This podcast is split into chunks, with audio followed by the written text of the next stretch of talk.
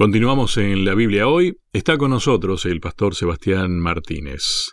Identidad, pacto, creados a imagen de Dios. Decíamos, en realidad es parte de lo mismo, ¿no? Porque el pacto de Dios tiene sus raíces en que nos creó porque nos amó. Y su idea siempre fue seguir amándonos y nos sigue amando. Nosotros faltamos al pacto, digamos. Exactamente. Somos la, parte de las dos que falló. Eh, esto tiene que quedar claro, ¿no? Porque tenemos la costumbre muy humana de excusarnos, ¿no? De ah, yo no, yo no me equivoqué, yo no fallé, fue culpa de él, fue culpa de él, no. mía no. Sebastián, hasta casi utilizando el mismo argumento que mencionábamos hoy con el tema de la creación, ¿no? Claro, nadie estuvo en el momento de la creación. Vos estuviste, yo no estuve. Este, no, y en el momento de la caída, no, yo tampoco estuve, así que ¿qué culpa tengo? Claro. Lo he escuchado a eso. Es una teoría, ¿no? Que anda. Una, teoría un poco que se desliga de, lo que fue este, la, veracidad de la historia, ¿no? Es una manera de pensar un poco superficial, muy de ahora, ¿eh? muy de, esta época posmoderna, ¿no? Donde todo es relativo y donde no hay compromiso. Eh, a mí, eh, una vez hablando de este tema, alguien me dijo, lo que pasa es que nosotros estamos en un vuelo en el que vos no querés estar eh, volando. ¿Te podés bajar? Sí, tal vez te podés bajar, pero no va a terminar bien. Bueno, pensémoslo un poco así, ¿no? Es verdad. Y este vuelo comienza por este famoso árbol, del cual hablábamos en el bloque anterior. Leo este Génesis capítulo 2 versículos 16 y 17, y mandó Jehová Dios al hombre diciendo, de todo árbol del huerto podrás comer, mas del árbol de la ciencia del bien y del mal no comerás, porque el día que de él comieres, ciertamente morirás. Interesante, ¿no? Esta prueba que Dios le pone. Y uno, uno puede llegar a decir, qué malo que es Dios. Porque ¿para qué le puso el árbol ahí en el medio? Qué malo que es Dios, ¿no? Es una forma solapada de decir, es la culpa de Dios. La culpa de, no es mía, es de Dios, porque Él le puso el árbol en definitiva. Si, él, si él tanto nos amaba, no nos ponía el árbol y ya está.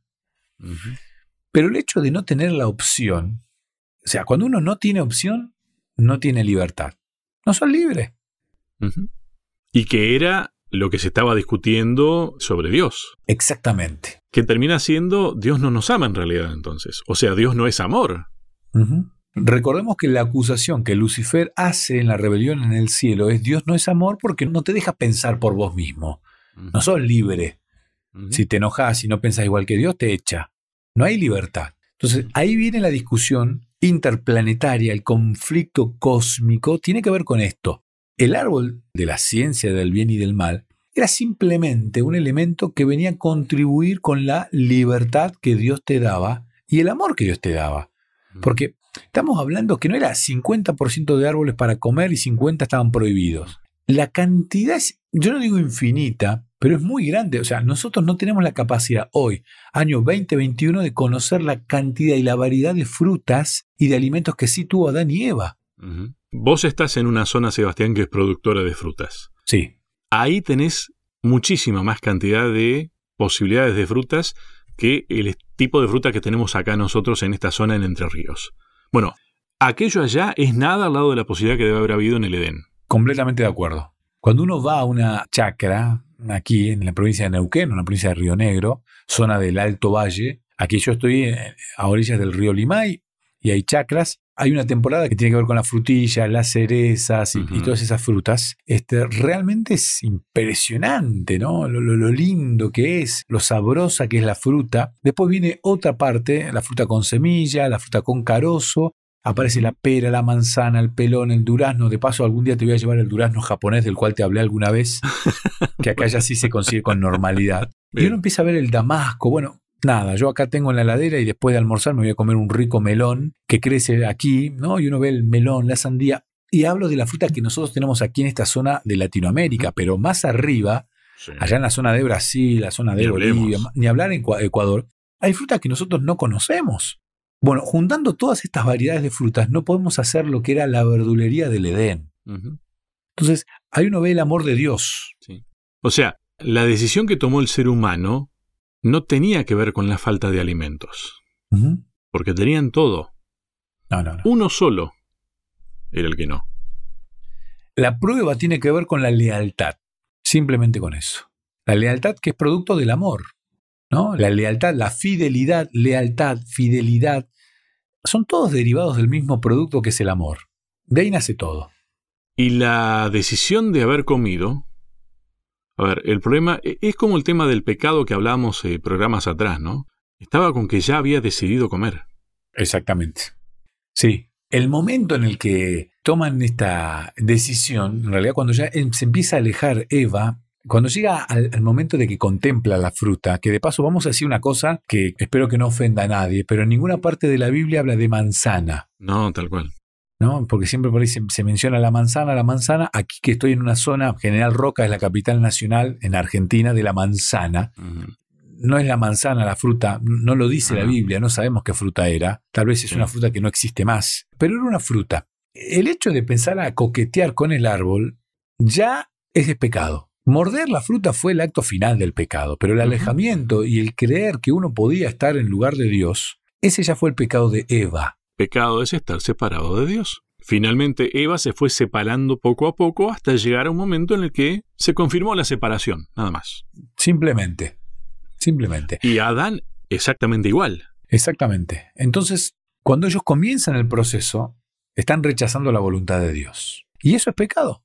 Ya el hecho de, de no aceptar la voluntad de Dios y yo por mi propia voluntad decir, bueno, Dios me dijo que no ande por acá, pero vengo igual, total. Ya eso es pecado. Entonces, a veces nosotros damos muchas vueltas sobre la idea del árbol, pero el árbol, en definitiva, simplemente cumplía una función pedagógica.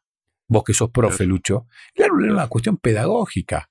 Sí. ¿Cuántas veces vos le, le exigís cosas a tus alumnos que en definitiva se las pones para cumplir una función educativa, para que ellos entiendan lo que es la responsabilidad, Lo que es el sacrificio, el esfuerzo, pero en realidad a vos no te varía en nada, no sé, la cantidad de las hojas que te pueden llegar a entregar para un informe Claro. o la fecha de entrega, sí, está bien, hay que poner una, un- una nota, entonces, Sí, sí. pero todo tiene que ver con una cuestión de responsabilidad, porque más allá de que educamos a través de las diferentes carreras en una universidad, se educa a la persona en sí como un profesional. Exacto. Y esta era la misma función que cumplía el árbol, era el hecho de generar amor, fidelidad, lealtad, compromiso hacia Dios por parte de la raza humana.